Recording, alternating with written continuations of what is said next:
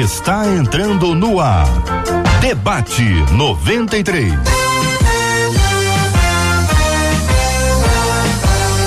Realização 93 FM. Um oferecimento Pleno News. Notícias de verdade. Apresentação J.R. Vargas. Alô,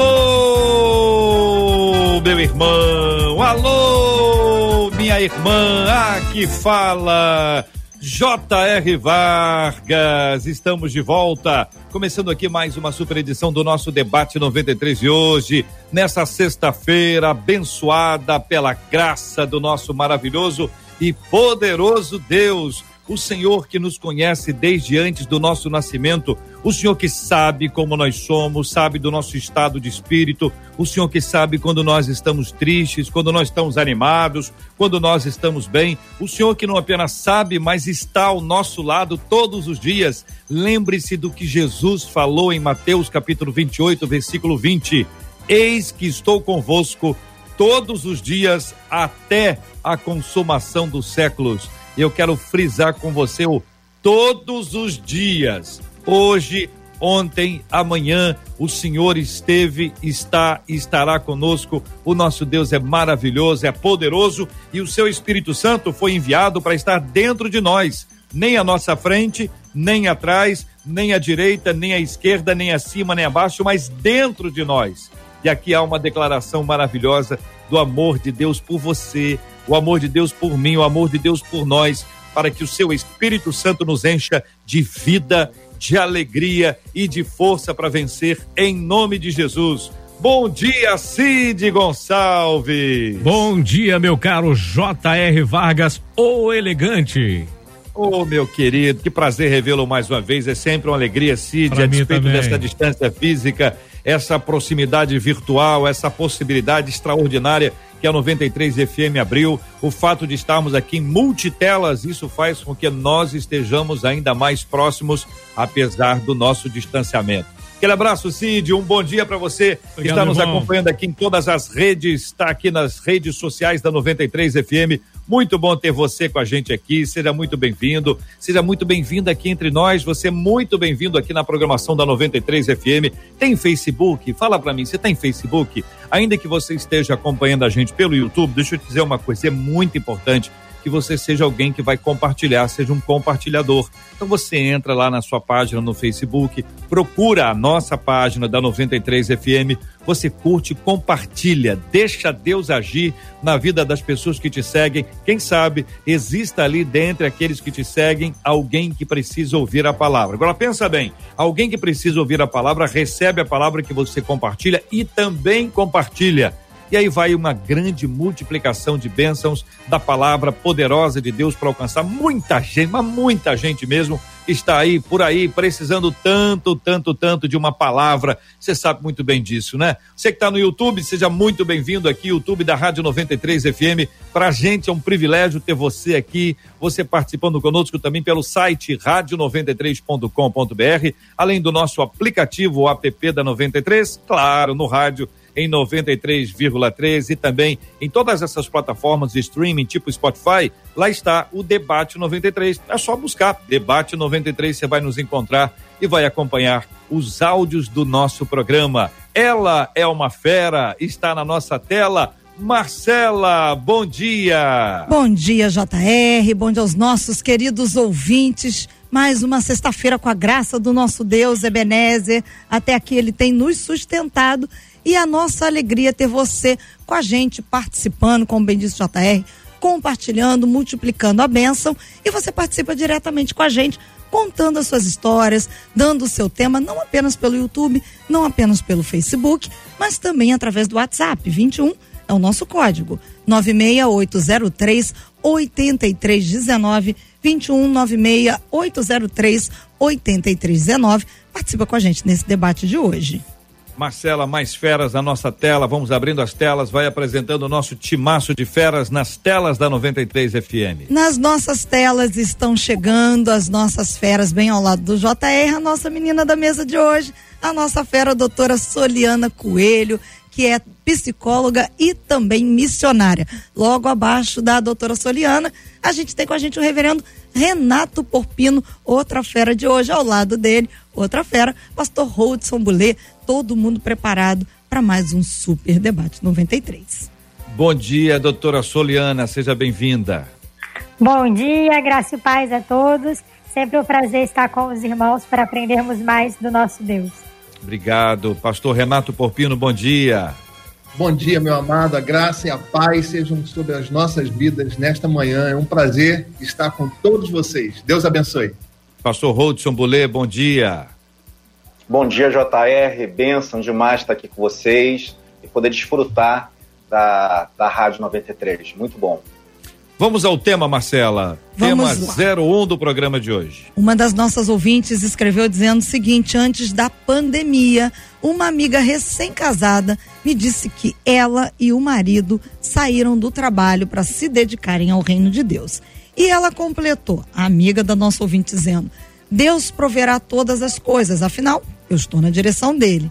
E aí a nossa ouvinte conta. Só que as contas deles estão atrasadas e eu, particularmente, achei uma tremenda loucura e irresponsabilidade. Porém, também me questiono: será que não sou eu que sou incapaz de me renunciar por amor ao Senhor? Como saber o que é direção de Deus e o que é uma escolha própria na hora de renunciar a alguma coisa? Qual o tipo de renúncia que agrada a Deus? A renúncia é a mesma para todos ou ela varia de pessoa para pessoa? Como descobrir se sou capaz de renunciar a alguma coisa que seja preciosa por amor a Deus, JR? Reverendo Renato, vou começar ouvindo o senhor, meu irmão. Meus amados, então, nós podemos dividir essa história em muitas partes, não é verdade? É, eu vou então me ater à primeira parte da fala da nossa ouvinte, em que ela relata a história de uma amiga que antes da pandemia e recém-casada. Eu quero parar aqui. Depois a gente até vai, vai se delongar um pouco mais nas outras partes dessa história. Mas a primeira reflexão que eu quero trazer, JR, é a seguinte: será que o período de recém-casado é um período para grandes transformações e mudanças de vida? Será que o, o período de adaptação ao casamento já não é por si só um período de grande mudança?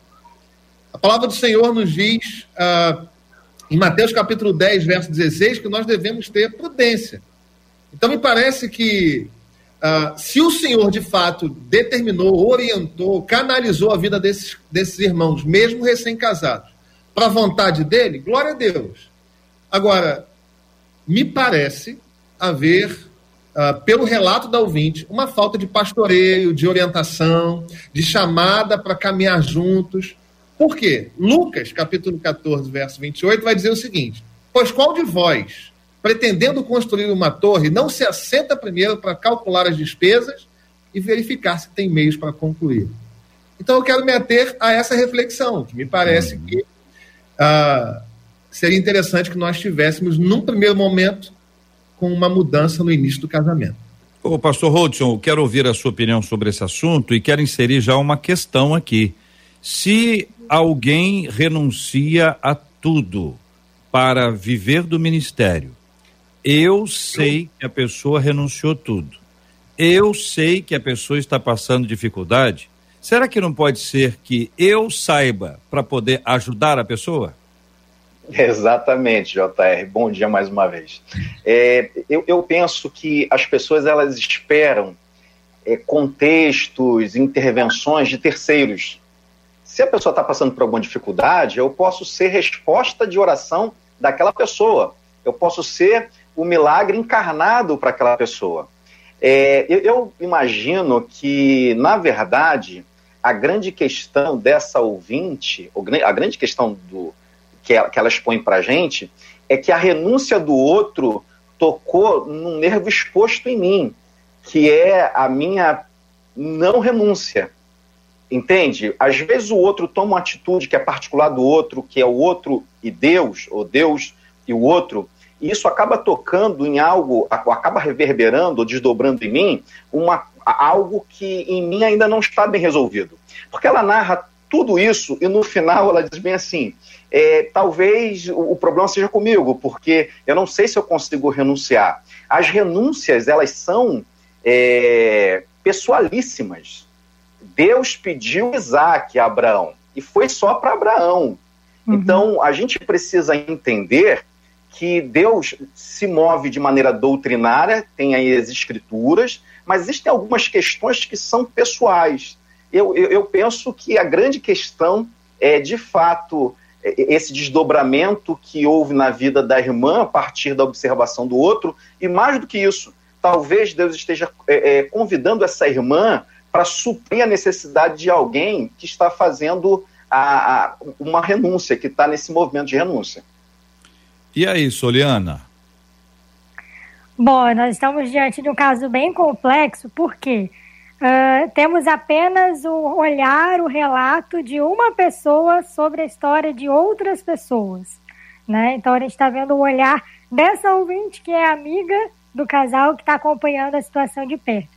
Mas quando nós nos colocamos no centro da vontade de Deus, renunciamos em obediência à Sua palavra, eu imagino que também sempre vai ter pessoas ao redor que não vão entender, que vão questionar, que vão achar que é uma loucura, que vão falar no seu lugar eu não faria isso. É, então, essa ouvinte, ela se atentou à parte de, mas eles estão com contas atrasadas, né? estão com dívidas. Mas eu imagino que ela e nós também de fora não saibamos as experiências que esse casal também está tendo com Deus. Né? Quando nós renunciamos algo ao Senhor, quando nos colocamos na vontade dele, nós não temos nenhuma promessa de facilidades. Né, de que, ah, faça isso que vai ser tudo fácil, que vai ser tudo a mil maravilhas. Não, a renúncia nunca pode estar atrelada a, ah, o futuro vai ser, né, o que eu espero. Não, a gente sabe que vamos passar por dificuldades, mas a questão é, se eu sei que eu estou em concordância e obediência à palavra de Deus, eu sei que nada me faltará, né? Eu acho que essa experiência é mais peculiar e particular desse casal em si, né, em concordância com o que o pastor Hudson falou, que cada um de nós temos as nossas experiências e as nossas renúncias pessoais com Deus, né?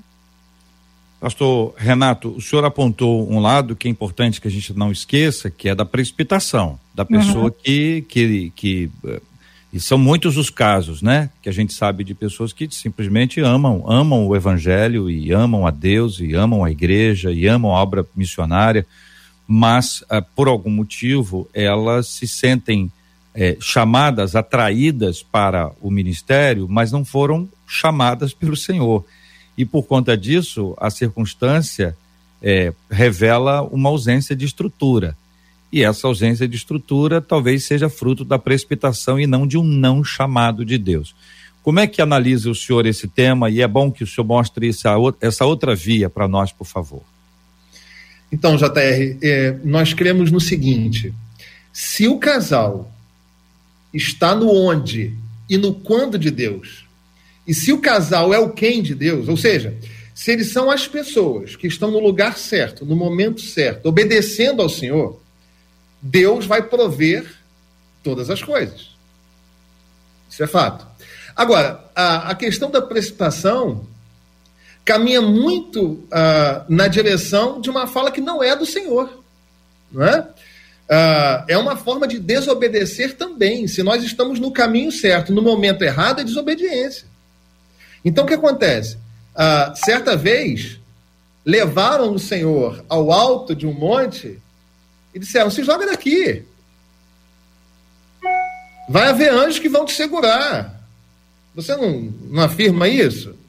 Então, o que acontece é que a resposta do Senhor para essa tentação do Satanás foi a seguinte: olha só, não tentarás ao Senhor teu Deus. Ou seja, Existem, a gente precisa ficar atento, JR, com esse lançar-se uh, em um chamado fora do momento adequado e colocando na conta de Deus os resultados dessa nossa precipitação. Então seria interessante refletir sobre isso. Né? Eu falo uh, do casal uh, e a doutora Soliane falou, Soliana falou isso nós estamos com um recorte da história que é o viés uhum. de uma uhum. amiga, certo? Mas uhum. falando em tese, é isto. Uhum. Agora, eu pergunto a, a, a vocês e, e, também aos nossos ouvintes, Marcela, se eles conseguem nos ajudar, e vou pedir inicialmente a vocês três, que ajudem os ouvintes o seguinte: como a pessoa tem convicção de que é Deus que está falando com ela? Nesse mundo de tantas vozes, em que a sua própria voz fala muito alto, em que a voz das pessoas, a voz da maioria, a voz do povo, a voz da família, a voz dos amigos, a voz das redes sociais fala tão alto, como ter convicção que Deus está falando com você? Ouvinte, você já teve alguma experiência assim? de ter assim certeza que era Deus que estava falando com você, depois descobriu que não era Deus? Descobriu, levou um susto. Você fez tudo crendo que era a voz de Deus, mas no final das contas você acabou é, percebendo que não era a voz de Deus para sua vida. Ao mesmo tempo, gente, como ter certeza?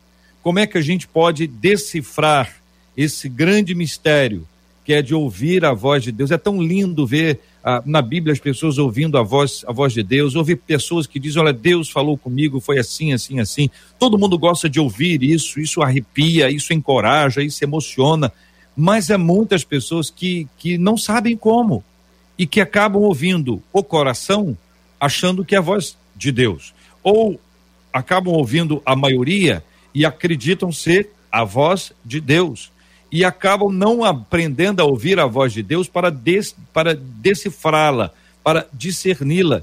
Jesus disse que as suas ovelhas conhecem a sua voz e elas o seguem. O que, que é isso, gente? Conte aí. Começar pelo pastor Holdson, que quando coça a cabeça, senão está.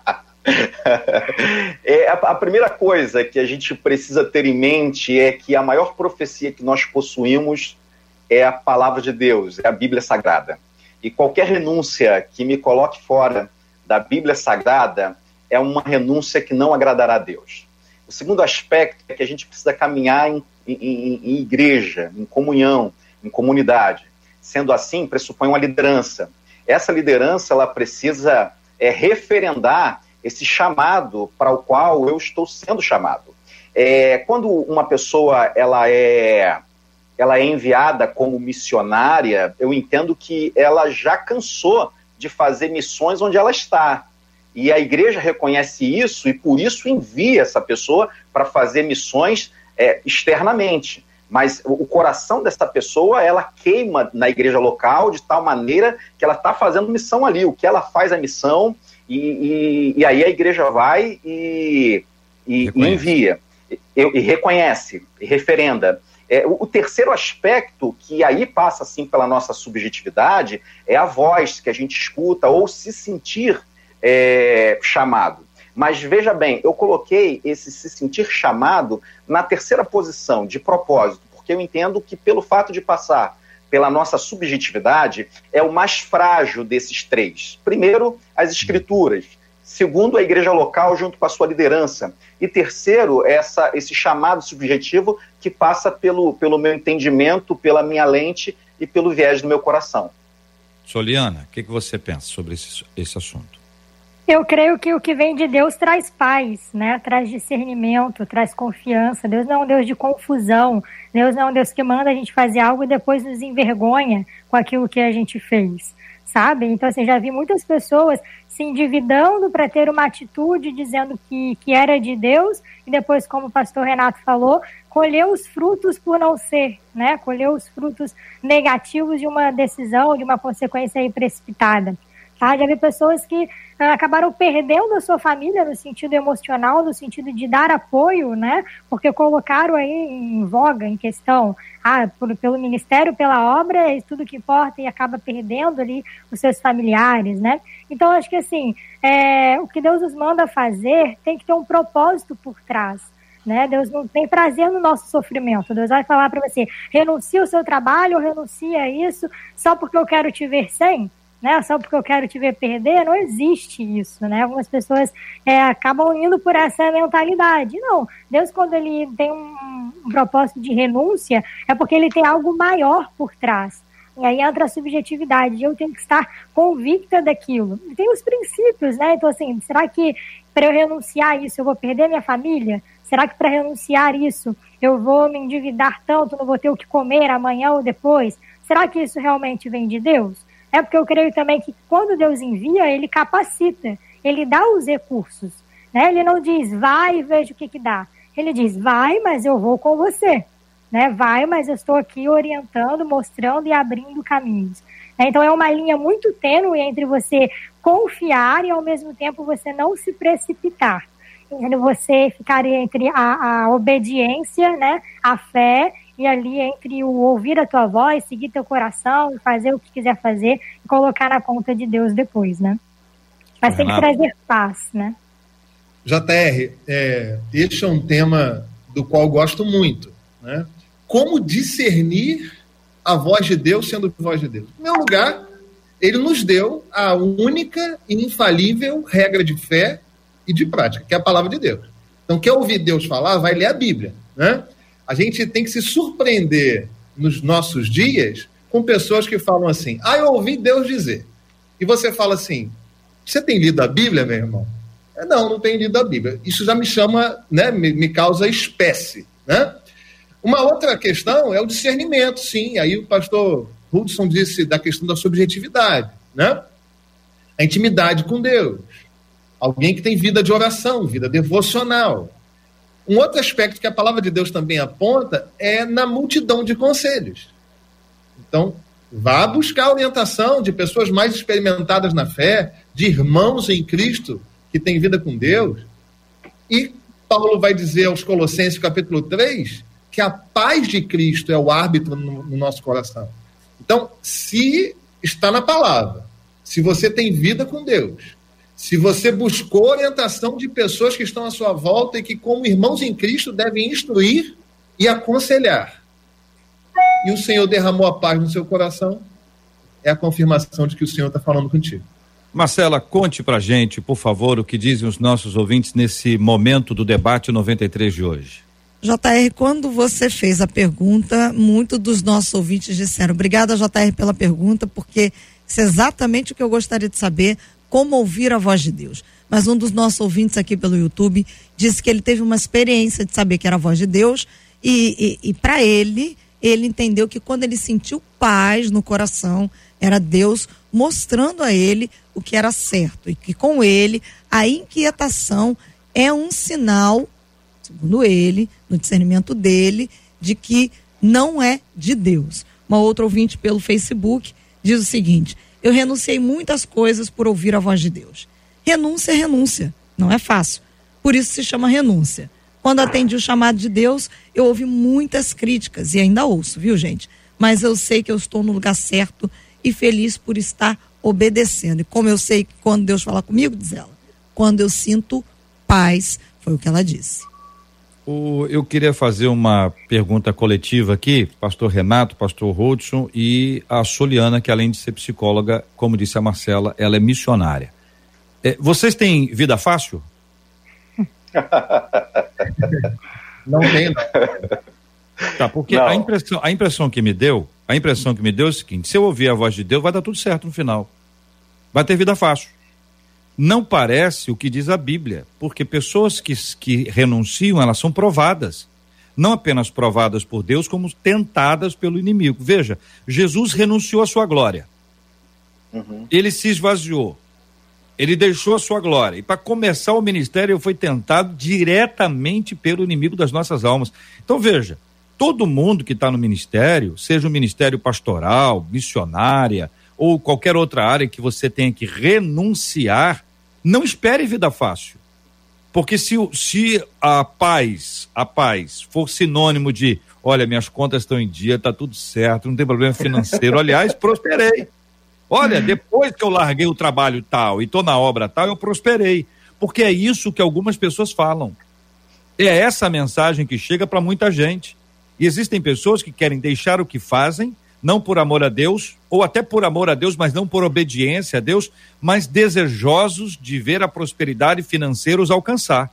Ou ainda desejosos de ver a prosperidade ministerial os alcançar. Mas é preciso obedecer a Deus. Mas ainda que se obedeça, eu pelo menos, ó, vou botar um texto aqui, hein? Aí vocês, vocês resolvam aí. Quem quer vir após mim, a si mesmo se negue. Poxa, até aí nós já estamos aqui, ó. Renúncia, né? Negue-se a si mesmo. Aí depois tem uma outra parte. Tome a sua cruz. Pô, tomar a cruz, ficar parado é uma coisa. Não é verdade? Eu não sei, não sei como é que vocês lidam com isso, mas eu posso ter um peso. Mas se eu estiver parado, com peso nas minhas, nos meus ombros aqui, bem, bem amparado assim, parado e amparado, eu acho que eu fico mais tempo. Agora andar, seguir, e, e para onde, né, JR? É, isso aí, não, é. Ele estava indo pro Gólgota. Sem dúvida. Com a dele. Vamos para onde? Para casa? É, é, pesado, mas a gente vai. Mas pro Calvário, pro Gólgota. Então, vamos lá, gente. Explica, explica um pouquinho mais. É, é, JR, e queridos e amados ouvintes e espectadores, é, aqueles que acham que seguir a Cristo gera vida fácil aqui, precisa perguntar para o apóstolo Paulo quando ele escreve a epístola aos Filipenses. O apóstolo Paulo está preso em Roma, em segurança máxima. O, o, Tiago, capítulo 1, verso 2, nos orienta da seguinte forma: o Espírito Santo, por meio de Tiago, tende por motivo de grande alegria o passardes por tribulações, por provações. O apóstolo Paulo, Romanos capítulo 5, verso 3, nós nos gloriamos nas próprias tribulações, sabendo que a tribulação produz perseverança, a perseverança, experiência, e experiência, esperança. O que acontece, queridos, é que se a nossa esperança em Cristo, neste mundo aqui, se limita a este mundo aqui, nós somos os mais infelizes de todos os homens. Vai haver aflições e o Senhor já nos preveniu quanto a isto. Só que a nossa alegria, ela não é amparada nas circunstâncias. A nossa alegria está na certeza de que o Senhor cuida de nós em todos os momentos, nos desertos, nas situações complexas. Ele está conosco. Ele é o Deus Emanuel. Então quero até me dirigir a você agora. De repente você está passando uma situação difícil, complexa, doída da sua vida, mas eu quero declarar a palavra de Deus sobre você. O Deus Emanuel está com você agora, cuidando da sua vida e da sua história. Que Deus te abençoe. É, eu, eu fico imaginando a quantidade de gente que, quando é, é, abre o, o coração para Jesus, a vida piora. É uma quantidade enorme de gente que, pela sua própria percepção, diz assim: depois que eu comecei a seguir Jesus, a minha vida piorou e muito. É porque o caminho é estreito, a porta continua estreita também. Ah, o reino de Deus não é desse mundo, embora Deus possa nos fazer prosperar nesse mundo e nessa terra. Não é uma teologia da prosperidade, tampouco uma teologia é, de São Tomás de Aquino. Não é uma, uma, uma teologia que, que, que produz ou que promove como santidade a pobreza. Não é isso. A gente precisa buscar o equilíbrio entre essas duas coisas para que o nosso coração não esteja na humildade diabólica de quanto mais pobre, mais santo, nem com uma prosperidade diabólica de quanto mais eu tenho, mais Deus está comigo.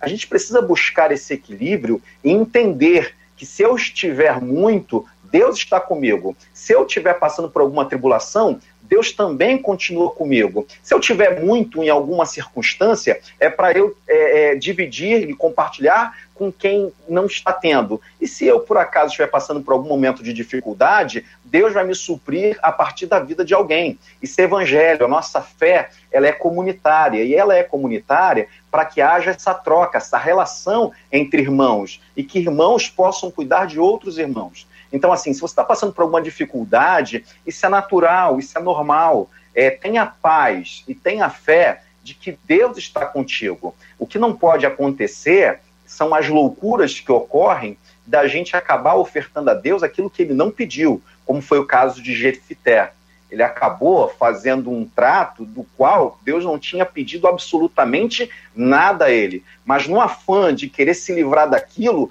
a pessoa acaba dando aquilo que Deus não quer e aquilo que Deus não pediu, uma renúncia não produzida por Deus. E quando a gente renuncia aquilo que Deus não pediu, a gente acaba abrindo a porta para a desgraça. Que acha a nossa menina da mesa? Bom, vou responder a pergunta se a minha vida é fácil de um, com um relato bem pessoal, né? Deus confiou meu ministério, eu tinha 14 anos de idade, tá? Quando eu comecei a ministrar meu testemunho e a palavra de Deus em diversos lugares. Então, na minha adolescência, no auge da minha adolescência, eu já tinha uma agenda mais cheia do que de muitos adultos. Então, eu lembro de, não foi uma, duas, não foram três vezes, foram muitas vezes, em que eu saía do colégio e eu tinha que trocar de roupa no carro, eu tinha que comer um lanche improvisado no carro, porque eu saía da escola e ia direto para uma igreja ministrar. tá? Em época de faculdade, eu lembro que eu pregava em estados e cidades diferentes num domingo à noite e eu viajava a madrugada inteira de volta para o Rio e na segunda, sete horas da manhã, eu estava numa sala de aula fazendo prova, eu estava no estágio atendendo.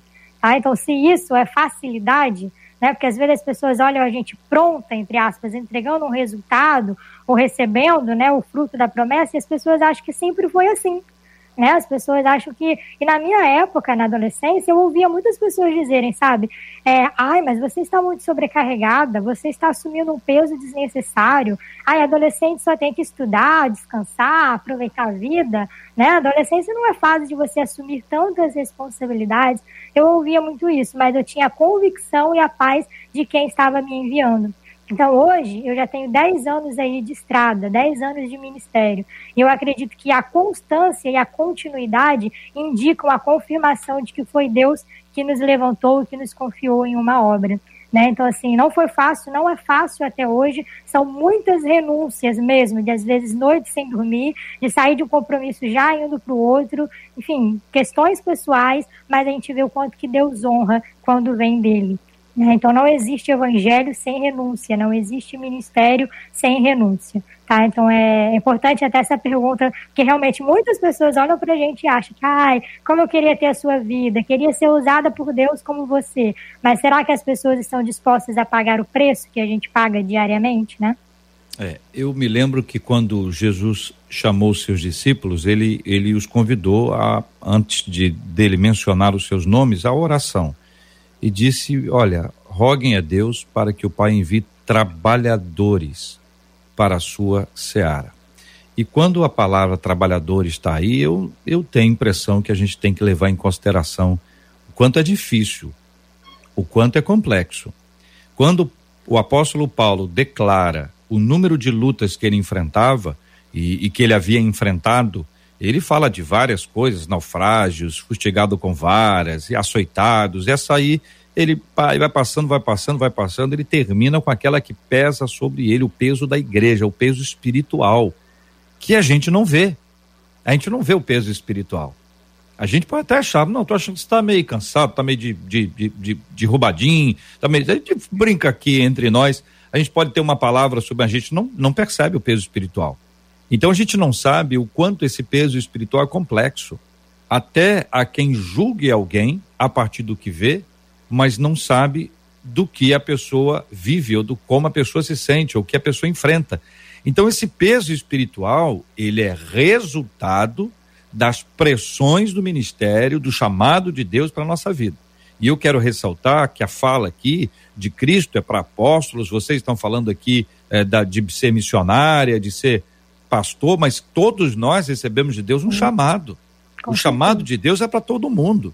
O chamado de Deus para aquela área X, Y, Z, o chamado que Deus nos traz, então é preciso aprender a ouvir a voz de Deus, não apenas para ouvir e renunciar, mas também para obedecer. E aí eu trago para vocês esse outro aspecto dessa mesma história, a renúncia da minha vontade eu abro mão da minha vontade em função da vontade de Deus. Qual é a vontade de Deus para minha vida, Senhor? Que você faça, ok, então eu farei, eu obedecerei à voz do nosso Deus. Então, quando você vê, lê o, lê o livro do, do Êxodo, em vários momentos Moisés volta e diz: Olha, Deus disse isso, e isso e isso. E eles dizem: Assim como Deus falou, nós faremos. E depois chutam o balde tudo outra vez. Então eu queria pedir a vocês que ajudem a gente e as pessoas entenderem o quanto é importante ter essa sintonia com o Senhor para tudo na nossa vida, para todas as decisões, antes de definir alguma coisa, antes de dar um novo passo, ou até para repensar os passos anteriores, buscar ouvir a voz de Deus. É, Uau. Por favor, Hudson, fique à vontade, Amado. Fique à vontade. Não, tá, foi, foi interjeição, pelo que o JR ah, falou. Sim. É, meus irmãos, eu entendo que o Senhor nos chamou prioritariamente para ser discípulos. E aí, secundariamente, dentro desse processo de vida, de existência, o Senhor nos encaminhou para ministérios específicos, chamados específicos, mas o primeiro, primordial, é para ser discípulo dele. E já que nós somos chamados para ser discípulos, o Senhor deu a regra em Lucas 9, foi o texto que você citou, JR. Lucas 9, 23. Ele falando do discipulado, ele fala assim: olha, e, e o que importa é o seguinte: negar a si mesmo, ou seja, colocar em primeiro lugar aquilo que eu quero, colocar a minha vontade em primeiro lugar, abandonar aquilo que, que encheria o seu coração e abraçar aquilo que enche o meu, negar-se a si mesmo, tomar a cruz, uh, no sentido de partilhar e partilhar os sofrimentos de Cristo e segui-lo em todas as coisas. Então, assim, independente de ser pastor, missionário, engenheiro, médico, professor, seja lá qual for o seu chamado, a sua vocação, nós precisamos entender que, em primeiro lugar, nós somos discípulos. E sendo discípulos, nós precisamos ser ligados, unidos, afeiçoados ao Senhor Jesus Cristo e à sua vontade. Eu posso dizer para é você e para os irmãos aqui que a minha vida só tem sentido porque eu amo a Jesus e eu vivo para falar de Jesus. É, Sem... o pastor Renato falou uma coisa interessantíssima sobre pastor, missionário, mas também falou sobre o engenheiro, o médico, o pedreiro, porque a gente não pode é, ter o equívoco de imaginar que apenas esses dons ministeriais exercidos na igreja é que são considerados chamados. Tem gente que foi chamada para ser médico, gente que foi chamada para ser psicólogo, gente que foi chamado para ser pedreiro, gente que foi chamado para ser enfermeiro, para ser professor. E até o negar a si mesmo cabe em todas essas profissões. Quando um médico trata o seu paciente com, com empatia, quando na verdade ele gostaria de não atender pelo fato de estar muito cansado, de ter passado um plantão é, sem dormir, e ele trata esse paciente com empatia, ele está negando a si mesmo, porque a ordem natural do seu ser é: eu preciso descansar, preciso dormir. E quando ele atende com amor, isso é empatia. Quando um professor pega uma criança ou alunos que, porventura, não tem referência familiar e por conta disso acabam revelando a sua indisciplina. E ele caminha duas, três, quatro léguas com esse aluno, mostrando o amor, mostrando afeto, isso também é negar a si mesmo, porque é, num primeiro impulso a vontade é desistir daquele aluno, mas quando o professor insiste, ele está negando a si mesmo. Então a gente precisa entender que a gente pode cumprir, ou melhor, a gente deve cumprir o propósito de Deus diante de um ministério que é considerado é, eclesiástico, ou os outros ministérios. Porque, ah, sinceramente, eu penso que o chamado é chamado, seja para pastor ou para ser engenheiro. Então a gente precisa ter isso ardendo dentro do nosso coração. Talvez você esteja aí na sua casa dizendo bem assim: a minha profissão ela não é tão honrada assim, mas se você, de fato, entender essa profissão como missão de Deus e você estabelecer de fato é, é, o reino de Deus onde você está, você está honrando ao Senhor e você está cumprindo o propósito de Deus nesse lugar. Deus não te colocou nessa profissão, nesse lugar, apenas para prover a sua subsistência. Deus te colocou nesse lugar para que você cumpra um propósito, para que você estabeleça o reino de Deus aí e para que o nome de Deus seja glorificado através da sua vida. Amém. JR, eu queria abrir só um espaço, porque eu recebi um comentário de uma ouvinte, que ela perguntou se a minha família é cristã e ela, ah, na opinião dela, acredita que eu tenha sido persuadida pelos meus pais para começar o ministério. Né? Então, eu acho que por se tratar de um assunto importante, eu preciso falar. Em nenhum momento eu fui persuadida pelos meus pais, primeiro porque para eu renunciar, meus pais tiveram que renunciar primeiro. Né? Eles tiveram que entrar no ministério também e pagar o preço que pagam até hoje junto comigo. Tá? Eu acredito que se eu tivesse sido persuadida por eles, ao invés de ter sido levantada por Deus no chamado é, intrínseco, no chamado original, eu não estaria aqui hoje. Né? O meu ministério não teria se sustentado aqui hoje, porque teria sido algo humano, que teria sido passageiro. Né? Então, às vezes, as pessoas têm essa ideia que, para a gente ter vindo de uma família cristã, a família arquitetou tudo e a gente só entrou. Né? E não, a gente, independente de ter sido cristão lá, desde ter uma base familiar ou não, ou ter tido um encontro com Deus depois, as renúncias são as mesmas, né? Então, acho que às vezes pode ficar essa dúvida, né? De, ah, mas os seus pais já eram cristãos. Não, meus pais, eles inclusive nem, nem pregam, não falam em público, eles têm outro trabalho de bastidores, né? Então, em momento nenhum, eles chegaram e falaram, ah, você tem de compartilhar a sua história ou você tem que fazer isso. Tá? Então, em todo o tempo, a gente via que era confirmação de Deus. E em concordância com o que o pastor Hudson disse, a Bíblia diz, né, quer comais, quer bebais, quer façais qualquer coisa, façais tudo para a glória de Deus. Eu, como psicóloga, eu busco glorificar a Deus nos meus atendimentos, enfim, na minha profissão, e acredito que, creio piamente que Deus pode e quer ser glorificado em tudo aquilo que nós façamos. Marcela Bastos. JR, os nossos ouvintes estão acompanhando e é interessante porque o ponto que o pastor Rodson trouxe foi exatamente o ponto que uma das nossas ouvintes trouxe entre a questão que eles estão divididos em querer aprender a ouvir a voz de Deus, mas uma outra ouvinte trouxe isso, é, mas afinal de contas, a gente não pode glorificar a Deus em qualquer lugar em que a gente esteja.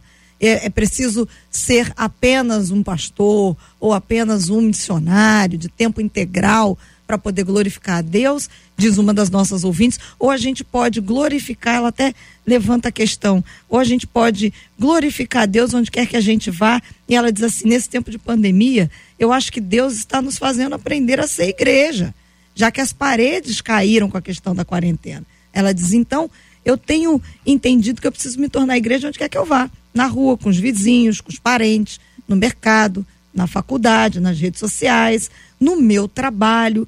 Será que não é o tempo da gente abrir a mentalidade para entender que Deus nos chamou para influenciar onde quer que Ele nos coloque?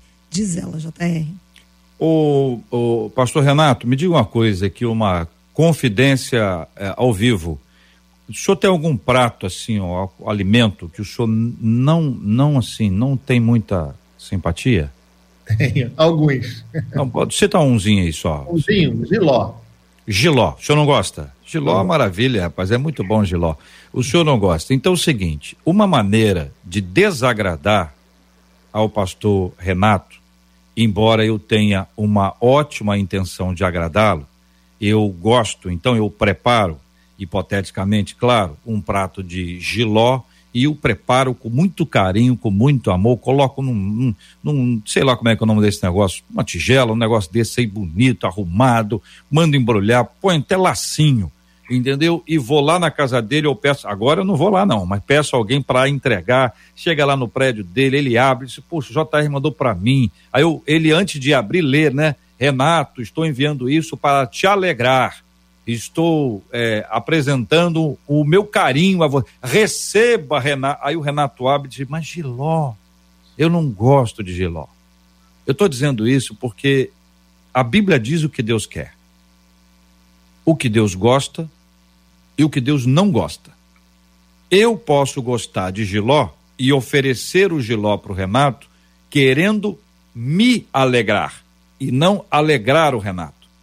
Então, o trabalho do senhor, a obra de Deus, tempo integral ou não, naquela né, área, em outra área, sendo exclusivamente no ministério ou exclusivamente no ministério como psicóloga, é, em qualquer área onde nós estivermos, a gente tem que fazer para agradar a Deus. O que, que agrada a Deus? Se a gente pudesse resumir, gente, vamos lá, duas, três palavras que vocês entendem que seja assim, olha, isso agrada a Deus. Eu não tenho a menor dúvida de que isso agrada a Deus compartilha com a gente agora. Por favor, compartilhem conosco. Duas ou três palavras que vocês têm assim, convicção. Isso agrada a Deus. Quem quiser começar, pode começar. Soliana, Holdson, Renato, fiquem à vontade. Obediência agrada a Deus. Fidelidade agrada a Deus. Amor agrada a Deus. Eu vou parar aqui porque são muitas, né? E os irmãos podem falar também. É. Pode repetir, tá, gente? Tem problema Servir não. ao próximo agrada. Servir ao próximo agrada a Deus. Amar uhum. ao próximo agrada a Deus. Uhum. Obediência, confiança e entrega. Né? Acho que a Bíblia mesmo diz que obedecer é melhor do que sacrificar. Então, às vezes, a gente quer sacrificar muitas coisas pessoais que não estão em concordância com a obediência à palavra de Deus. Né? Então, acho que a obediência é a chave aí de uma vida segundo o coração de Deus. Muito bem. Então vou, vou estabelecer aqui um, uma outra linha para poder interagir e ajudar. Amar a Deus, amar ao próximo, amar a si mesmo. Pegando essas três ideias do, do verbo amar aqui, ah, para a gente buscar e tá dentro de tudo isso que vocês colocaram. Se eu me amo mais do que a Deus, se eu amo alguém mais do que a Deus, eu tô, eu posso estar, tá, olha, tô amando a mim ou ao próximo, mas agrada a Deus? É, é, sim ou não, companheiros? Não. Não. Não. Se eu, se eu, então, a primeira, a primeira base de tudo aqui, o fundamento, é, é amar a Deus. E, e, na sequência disso, você vai, e aí vocês disseram, né? Obedecer a Deus é uma maneira de, de amar a Deus, né? É, é servir é uma maneira de amar a Deus. É, é, é, lidar com essas questões que vocês apresentaram, tudo isso tem a ver com, com, com olhar para o Senhor, quer dizer, a prioridade é Ele, Ele é a prioridade na nossa vida, Ele é o Senhor da nossa história, Ele é quem comanda a nossa caminhada, então Deus está no comando, então eu faço para a glória dele. Depois eu estou olhando para o próximo, então eu abro mão de egoísmo, eu deixo de ser um ególatra, eu deixo de achar que eu sou o centro do mundo deixo de querer que tudo passe pela minha mão ou tudo seja de acordo com o que eu gosto. Então nós começamos a abrir mão das nossas coisas para agradar ao próximo, no sentido de servir ao próximo, mas também não desfazemos de nós mesmos, nós não nos reprovamos a ponto de dizer, não, eu, eu não preciso de nada, ou eu, eu, eu me castigo, eu me penitencio. Então, esse é um processo que vocês trazem para a gente hoje que ajuda a gente a entender. A obediência a Deus, ouvir a voz de Deus, renunciar, como nós estamos discutindo aqui, é, focar na, na, na, obra dele, isso passa muito por essas coisas todas e nos ajudam a encontrar o lugar do equilíbrio, da sabedoria, que nos mostra que o relacionamento com ele é o que abre as portas para nós ouvirmos a Deus. Eu começo a aprender, né? Eu, eu lembro de uma vez eu estava numa igreja pregando, e aí depois que eu terminei de pregar, veio uma pessoa à porta e disse assim: interessante, pastor, a voz do senhor parece muito com a do J.R. Vargas. Aí eu disse para ela com toda a clareza: mas sou eu. Ela olhou para mim e disse: ah, e saiu, foi embora. Foi embora. Tempos depois, eu a reencontrei e ela já sabia que eu era eu mesmo, me pediu desculpas e criamos um vínculo que que é vivo até hoje, é membro da nossa igreja aqui, depois de muitos anos. Então, veja, como, como é o processo de aprender a ouvir, identificar a voz para obedecer aquilo que Deus nos traz. Eu quero mais uma vez agradecer e quero pedir para vocês, por favor, fale um pouco mais. Nós queremos ouvi-los sobre esse assunto. Vai lá, pastor Renato. JR, o, o próprio Senhor Jesus Cristo, ele, diante de uma, de uma sociedade do primeiro século angustiada em como agradar a Deus, o Senhor falou assim: olha, então vocês querem agradar a Deus? Eu vou dar um resumo para vocês. O Senhor Jesus, o mestre dos mestres, né?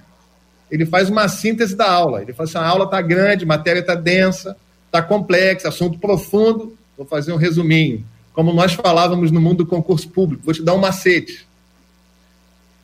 Vou te, vou te falar qual é o macete? Rápido. Ama a Deus com todo o seu coração, com toda a sua alma, com todas as suas forças, com todo o seu entendimento e ama o próximo como você ama a si mesmo. Esse é o resumo da lei. Essa é a forma que a gente tem de agradar a Deus, porque para agradar a Deus, aí pegando aquele gancho com aquela metáfora que você fez, JR, não é somente uh, dar a Deus o que Ele quer, é dar a Deus o que Ele quer, da maneira que Ele quer, no momento em que Ele quer. Então, uh, agradar a Deus tem a ver exatamente com esse primeiro mandamento do Senhor: amá-lo com todo o coração, alma, entendimento, com tudo que é em você. E aí vai fazer você se relacionar com Deus na perspectiva do que Ele quer, na hora que Ele quer e da maneira que Ele quer. Isso vai se estender para a sua relação horizontal também, seja com você mesmo, seja com o próximo. É, esse é o caminho. Os nossos ouvintes precisam relembrar isto, eu preciso relembrar isso, né?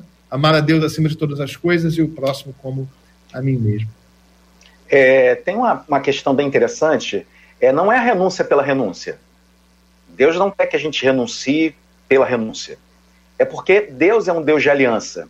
E toda aliança pressupõe renúncia. É impossível nós termos uma aliança com quem quer que seja sem que tenha algum tipo de renúncia.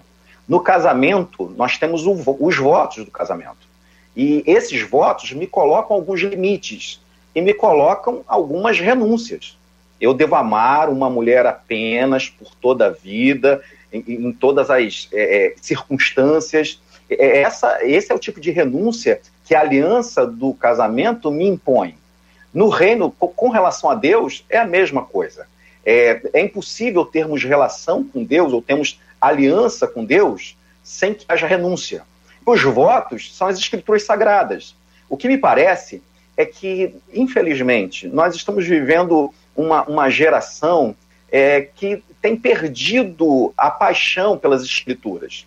O que a gente conquistou na reforma protestante, do, dos irmãos que tinham o amor pelas escrituras, muitos foram mortos por conta das escrituras. Infelizmente, a facilidade que a gente tem hoje, o acesso que a gente tem hoje de Bíblia, de tudo que é jeito, de Bíblia de estudo, faz com que a gente é, trate como qualquer coisa, como ordinário, aquilo que é extraordinário. As escrituras, elas são extraordinárias. Então, as pessoas elas acabam tendo uma cultura bíblica um pouco baixa. E, por conta disso, é, dúvidas que poderiam ser é, respondidas através das escrituras acabam trazendo angústia, as pessoas não sabem o que elas podem fazer. Mas, assim, qual é a minha, o meu conselho? Queridos, é, leiam as escrituras. Tenham Cristo como centro das escrituras. Leiam as escrituras. E porque lá 99,9999% das nossas dúvidas serão satisfeitas lá. Então, se você quer saber o a, renúncia que agrada a Deus ou a renúncia que não agrada a Deus, aquilo que Deus está pedindo a mim, aquilo que Deus não pediria a mim de maneira alguma, leia as Escrituras, porque isso vai trazer paz ao coração e vai trazer discernimento em toda a sua vida. Amém. Eu acredito que nós temos que ter muito cuidado com o evangelho de facilidades que tem se espalhado nos dias de hoje, né? Um evangelho onde só Deus tem que fazer por nós, Deus tem que abençoar, Deus tem que curar, Deus tem que cuidar, e nós ficamos aqui na nossa só desfrutando as bênçãos, né? Então, assim, a porta continua estreita, né? O evangelho não passou por reformas. Então, nós precisamos voltar à mensagem da cruz, que é sim uma mensagem, sempre vai ser uma mensagem de entrega e de renúncia, né? Então, é, tenho visto muitos cristãos que acham que podem estar né, tá no meio termo, um pé aqui, outro pé lá, vivendo a vida como quer, mas querendo as bênçãos de Deus, querendo ser alcançado pela, gra pela misericórdia, pela graça de Deus, mas sem fazer nada por isso, né? Sem buscar essa vida com Deus. Então nós temos que ter muito cuidado, continuar sempre falando em nossas igrejas, falando em nossos círculos de amizade sobre renúncia e sobre a mensagem da cruz, porque é isso que dá salvação, é isso que pode mudar a vida das pessoas, tá? Então não é uma conta bancária alta, não é uma profissão que eu quero, não é nenhuma circunstância externa, né? Mas é a mensagem de salvação. Então é isso que eu queria deixar para os ouvintes, que você tem renunciado ou que você está disposto a renunciar por amor a Deus. A Bíblia diz que a amizade com o mundo é inimizade com Deus. Então será que você está querendo ser amigo de Deus, mas não quer deixar de ser amigo do mundo? Né? Então, que a gente possa estar disposto todos os dias a renunciar o nosso eu. Existem dois tipos de renúncias, ao meu ver. Uma renúncia coletiva, então não preciso orar para saber se eu tenho que renunciar ao meu pecado. Deus já disse que eu tenho que renunciar. Todos nós temos que renunciar o pecado, a carne, né? A nosso, nosso eu, nosso orgulho, isso é para todos. E existe a renúncia pessoal, que é aquilo que Deus requer de cada um de nós de uma maneira intrínseca e subjetiva. Então, que sejamos sempre no centro da vontade de Deus, quando realmente o nosso coração está na palavra, fica muito mais tranquilo ouvir e obedecer a sua voz. Eu queria desafiar os nossos ouvintes a imaginar a seguinte cena. É, quando nós embarcarmos, se é que você me entende, o uso do verbo embarcar, o que que vai e o que é que fica? O que vai é o que nós precisamos o tempo inteiro, porque nenhum de nós sabe a hora do embarque. O que não vai é o que a gente pode renunciar. A gente pode abrir mão, que não é fundamental para a nossa vida. Então, o que, que é fundamental para a nossa vida? A vida espiritual. Cuide da sua vida espiritual. Cuide do seu relacionamento com o Senhor. Cuide para que esteja um relacionamento sendo desenvolvido de forma madura, crescente, abençoadora, que isso esteja explicado nas escrituras e não no prazer. Não, ah, eu me sinto tão bem quando eu faço isso. Ah, eu, eu me sinto tão bem. Se, se é isso que você diz o tempo inteiro, quem está no centro da história é você. Está fazendo para se sentir bem. Abre teu olho, hein? Porque toda vez que você faz alguma coisa para você se sentir bem ou porque você se sente bem, quem está no centro dessa história é você e não necessariamente Deus. Eu me sinto tão bem em preparar um giló o pastor Renato. Eu, eu que me sinto bem. Ele não. Eu que me sinto bem. Eu fico satisfeito, eu conto para as pessoas, faço foto, coloco no Instagram. Vou botar lá, oh, olha o que eu fiz para o pastor Renato, Giló. E ele, que é um homem educado, um homem fino, vai pegar aquele material, vai fazer uma foto no, no Instagram de máscara para que ninguém veja o seu semblante, dizer assim, JR, muito obrigado, e aquela, aquela vasilha toda vai ser encaminhada para alguém. Veja, a gente tem que ter cuidado com quem está no centro da nossa vida. E a gente sabe, a gente sabe quando a gente às vezes faz aquilo que tem que ser feito, ainda que a gente não queira, mas depois que a gente faz, nós somos inundados por uma alegria impressionante que não tem a ver com eu gosto de fazer, mas simplesmente por encontrar o lugar da obediência. O lugar da obediência, gente, é aquela água gelada que mata a nossa sede. É a comida que chega na hora. Sabe que, que muda o quadro? É isso que, que traz. É impressionante. Você está com muita sede, você toma água, vai. Olha, quando você está ali, está lutando com o negócio, e você, poxa, eu não queria ir, eu não quero isso, eu estou lutando. Então, depois que você faz, inunda o seu coração uma paz. Não é satisfação própria, autossatisfação é uma satisfação espiritual por ter feito aquilo que Deus determinou que fosse feito. E toda vez que eu encontro com Moisés, eu converso muito com ele, né? Falo, Moisés, como é que tá aí? Ele disse, ó, oh, o negócio tá, tá feio aqui, eu não sei nem o que me espera. E eu não quero antecipar para ele que o que espera para ele é barra pesadíssimo, que eu já conheço a história, né? Eu já li a história, ele está vivendo a história. Então eu chego para ele num, num, num, capítulo X, digo para ele, Moisés, como é que tá aí? Ah, tudo bem. Aí ele me conta: olha, hoje o povo estava querendo água. Nós saímos de lá, Deus abriu o mar, passamos a pés enxutos, eles viram tudo isso acontecer, andamos três dias, acabou a água, eles entraram em parafuso e já queriam me matar.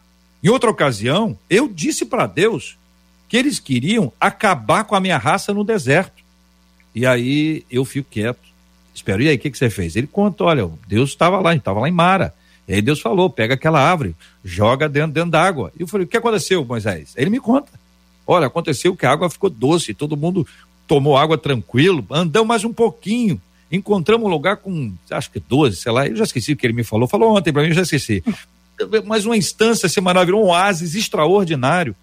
Então a gente tem que entender que fazer a vontade de Deus não é tão fácil como algumas pessoas imaginam porque nós estamos mortificando a nossa carne. E mortificar a nossa carne em qualquer língua, em qualquer planeta, não é uma coisa fácil. Contudo, todavia, mas, porém, todas as conjunções adversativas, o pastor Renato conhece muito bem, é mestre, você estabelece e disse, cara, que maravilha, como é bom, como é bom fazer a vontade de Deus, a despeito de ter tido uma luta gigantesca para chegar nesse ponto que nós estamos aqui. Que Deus nos dê graça, misericórdia e muita alegria para vencermos os nossos desafios e avançarmos todos juntos com alegria, em nome de Jesus, Marcela Basto.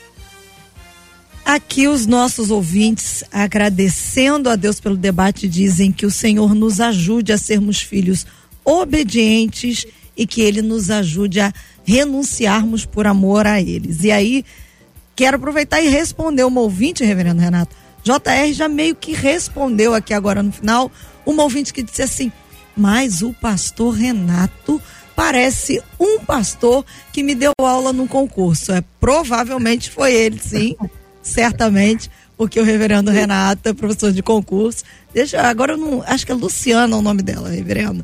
Ela mandou aqui um pouquinho antes. E JR, uma ouvinte, Alessandra Nelos, pede para que a gente mande um abraço para a mãezinha dela, a dona Maria Odete, que está ouvindo a gente da varanda de casa. Graças a Deus. Obrigado pela audiência. Que Deus abençoe, fortaleça, guarde. Parabéns, o professor Renato. Muito obrigado a todos os nossos queridos. Deus abençoe. JR, prazer estar com você, nossos ouvintes, aos, aos alunos e ex-alunos. Que Deus abençoe. JR, só para fechar rapidinho, imagine a frase: sou professor, tem que fazer valer a minha profissão, né? É, viver é, se essa frase, com uma lacuna fosse dada para Paulo antes da estrada de Damasco, ele ia falar: viver é lei. Se fosse no período da cegueira, depois que ele encontrou o Senhor, viver é pecado, eu sou pecador. Mas depois do encontro com o Senhor, viver é Cristo. Olha. Assim que seja a nossa completude da lacuna, viver é Cristo. Que Deus abençoe, um beijo especial para a Catedral Presbiteriana do Rio. Amo vocês, que Deus nos abençoe a todos. Prazer estar com vocês nessa manhã. Quando é que é seu aniversário, Renato? 25 de agosto, dia do soldado. 25 de agosto. Você, você não é brincadeira, não. 25 de agosto, hein? 25 de agosto, então quero recomendar ao pessoal da Catedral, nessa altura, já estamos aí com muita coisa e provavelmente vai ter um almoço. Quero sugerir um prato especial para estar nesse almoço.